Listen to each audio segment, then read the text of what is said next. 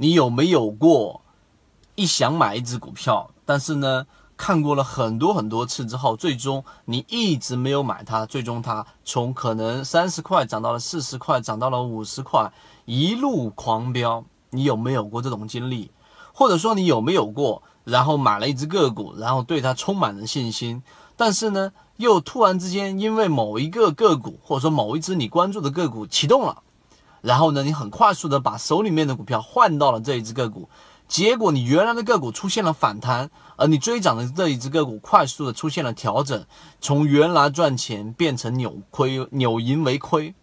或者说你有没有过，然后呢拿着一只个股，因为你对它有非常非常强的一种自信，结果这一只个股往下打，往下打，往下打，跌了百分之三十，最终你还是拿着这一只个股一直拿，一直拿，结果拿到了一年多的时间，这只个个股你从亏百分之三十反弹到亏百分之十，然后止损出来，最终这只个股翻了一倍多。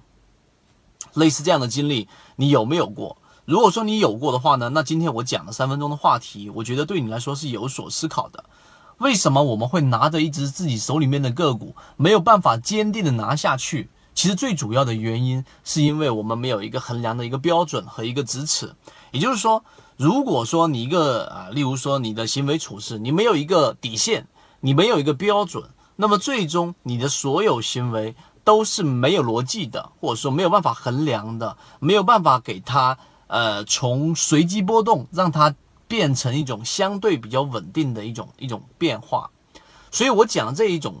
标尺，就是我们为什么要建立模型的一个原因。这就是为什么我们在讲水井坊这么好的一只个股，从三十多块、四十多块到五十多块，我们一直在讲，但最终很多人从里面顶多拿百分之八或者百分之七或者百分之十，然后又转战到了别的个股里面去。或者我们现在跟你说的上海家化，或者说江山化工等等这些高控盘的个股，那么他们现在也正处于一个刚刚突破前面新高，但是个股正在回档过程当中的一种机会。你依旧对他来说看起来觉得比较高，但是再过三个月或者五个月回来，你又会觉得这一只个股啊，这一个为什么会涨了这么多？其最根本的原因，就还是刚才我们说的，你到底有没有去真正的去建立一个交易系统？那我们花了这么长的时间给各位去讲视频，我们每一天三分钟讲一个视频，来给你做一些小小的启发。我们每一次视频里面都会提及到一些方向跟个股，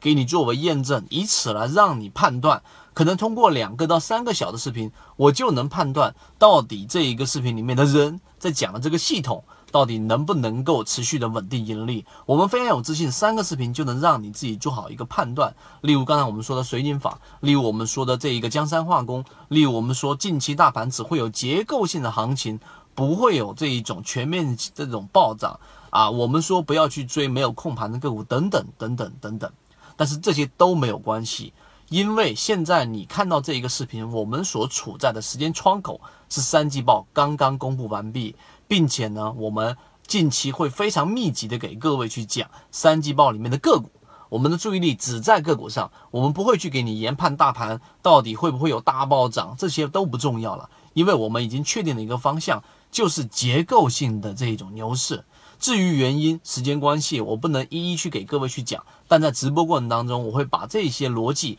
一个零件一个零件一个零件的拆分出来给各位去看，并且三季报的这个时间窗口，我可以告诉给你，你可以从零开始去从头验证一遍。我们再给你讲的这个盈利模式，也只有在这个三季报，我们才会把所有的注意力集中在一只个股、一只个股、一只个股的从技术分析跟基本面分析给你去拆分看。所以我认为这是一个非常难得的机会啊！所以这一个机会呢，就提供给所有我们在一直关注我们视频的直播的人，好不好？今天我们三分钟就是在讲啊，这一个三季报以及刚才我说的为什么我们总会出现一开始我讲这些问题，就是因为你没有去建立交易系统。而如果说你没有建立，那么这一个三季报后面的这个直播会对你来说可以给你一个从头验证的一个过程。希望今天的视频对你有所帮助。更